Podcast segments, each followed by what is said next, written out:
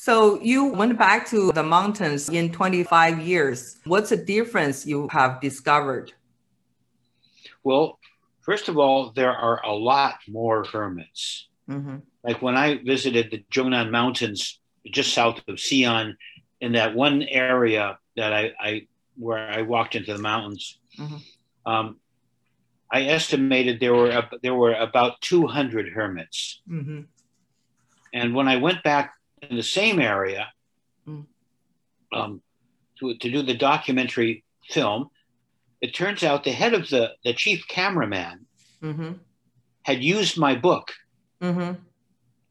and had gone into the same area and he had photographed over 600 hermits. Oh.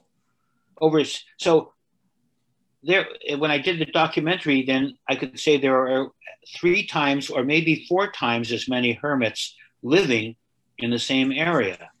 So the hermit population had increased a lot. Mm-hmm. And I think we could say that it is probably a reflection of, of the society. For example, when I did my mount, when I interviewed hermits in 1889, mm-hmm. um, you could say Chinese society was a was was a rather poor society. Just, yes. Most people were just had a hard time just getting by. Yes. Well, nowadays people don't getting getting food is not the biggest priority. Mm-hmm. Maybe the biggest priority maybe now is getting an education. Mm-hmm. But but in any case, there now now food is is, is not a problem. Mm-hmm. So you see a lot of a lot more people who don't have that problem and they've had some education and they they, they think that what they're seeing in society is not satisfying them and they need something more. Mm-hmm. And so they turn to a spiritual life. Mm-hmm. And so you've seen a lot more Buddhists and a lot more Taoists uh, going into the mountains. And these people, again, as I said before, they're much more highly educated mm-hmm. than the people I who went into the mountains uh, in the past. They're there because uh, you might say they are turning their backs on what they see in society. Mm-hmm. They're not turning their backs on society, mm. but they're turning their backs on what they see mm-hmm. in society, on the quest yeah. and dominance of this quest for money. Um, so, and so uh, I've seen more and more those kind of people are, are in the mountains practicing. Um, so they're they're uh, they're better educated, lots of young men, lots of graduates of Beijing University, uh, mm-hmm. for example, high, high education, mm-hmm. uh, but they they want something more than education now. Yes. And also, I think, and they prefer being a hermit to be in a temple is also because nowadays temples receive a lot of money. Yeah. Uh, well, again, you cannot become a hermit.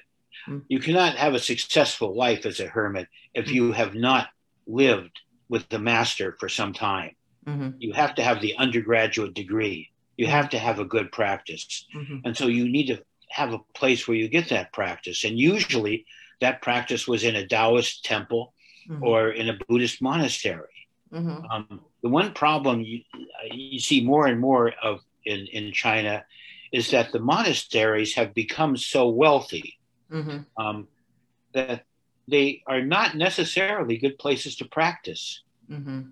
I would, if, if I was a, a, young Chinese person and looking for a place to practice, I would not go uh, to Shaolin Si. Mm-hmm. I would mm-hmm. not go to, you know, or I would not go to Fo Guangshan in Taiwan. Mm-hmm. I would not go mm-hmm. to a, a, a temple where the, that caters to tourism mm-hmm. and, and, and that, that supports itself by chanting funerals all the time.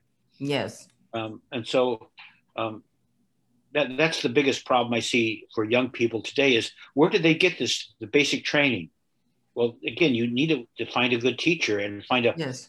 a place where that teacher is. And if if if that teacher is in one of these big temples, that's going to be a problem because you're going to have many many distractions. Yes. People are going to be watching television at night. They're they're trying to live in two worlds at once um, and that's always that drags down your spiritual life when that happens. Yes.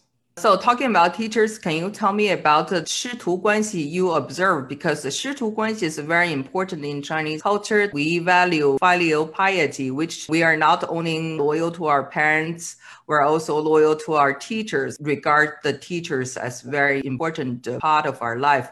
Teachers are mentors. This has not changed. Uh-huh. Usually when you when you just begin, one of the nice aspects of China, uh, developed by the, the Zen school, mm-hmm. was this uh, a place in a temple called the uh, Ketang, mm-hmm. the guest hall. Yes. Um, if you were a, a, Buddhist monk or a Taoist priest, mm-hmm. whether you're a, a, female or male, it doesn't matter. You had the right, if you came to this temple, you have the right to stay there for three nights mm-hmm. by just going to the Ketang. They can't say no mm-hmm. unless they really don't have any room. Um, so it gave you the opportunity in the past to travel around China looking for your teacher.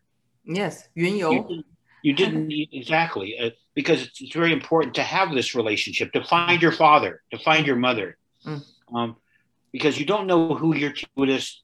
You have a you have a teacher, obviously, but to find a teacher who can who can take you further, you may have to do some traveling and visit uh, other temples. And so, by having this institution, the Ketang, it gives you the right to do some traveling in China, to, to find a teacher who's the right person for you, and then to, to establish this relation because it is, as you said, it's the key to Chinese the Chinese spiritual path mm-hmm. is the relationship between the teacher and the disciple, and it yes. still exists. It so still they, they live as pairs. They live together as hermits. Um, yes, with with yes and no, not men, but mm women. mm Um, I'd say I'd say eighty percent, ninety percent of all the women hermits I have met all live as pairs, and it is always master disciple, mm-hmm. Shifu Dizi. But it's very rare for men to live together. If they, and sometimes they do, but if they do, it's, it's, it says Xiongdi. Mm-hmm. It says two uh, brother disciples who mm-hmm. are disciples of the same master, but the master's not there anymore. But see, the thing about it is, is you don't become a hermit if you have not uh, already studied with a Shifu. And so to become a hermit, as I said, is going to is is is going to uh, school. It's mm-hmm. going to be is into a graduate school. Mm-hmm. So the men men hermits uh, usually live alone. I and the reason women hermits live in pairs isn't because doesn't understand much. Mm. It's because of safety. Yes. It's it's unsafe in China. Yes. Um, as, it, as it would be in America for a woman to live alone in the mountains. Yes. And so they, that's why they almost always live in pairs. Yes. Some people you talk to, they have arthritis. Is that a part of the problem living in a mountain or in a cave? It's wet. It's yeah. It's usually it's usually uh, uh, from living in the caves uh, mm-hmm. uh, in stone in in a stone environment, like mm-hmm. at Huashan. Mm-hmm. I met a number of hermits in on Huashan who had arthritis. It usually is not a, a result of living in a hut in a maopeng. Mm-hmm. Because everybody in a, who lives in a maopeng has a kang, mm-hmm. an oven bed. Yes. And, and so they can keep heat uh, uh, in their bodies. Yes. Their, their, their bodies, their knees, the knees and their hips do not absorb moisture the yes. way they do in a in a cave. You mentioned that there are bats in the cave. So how safe is it to live in a cave? Well, there there are bats, but bats normally don't hurt people. Mm-hmm. I've never I've never heard of people worrying about the uh, the bats. Mm-hmm. I see.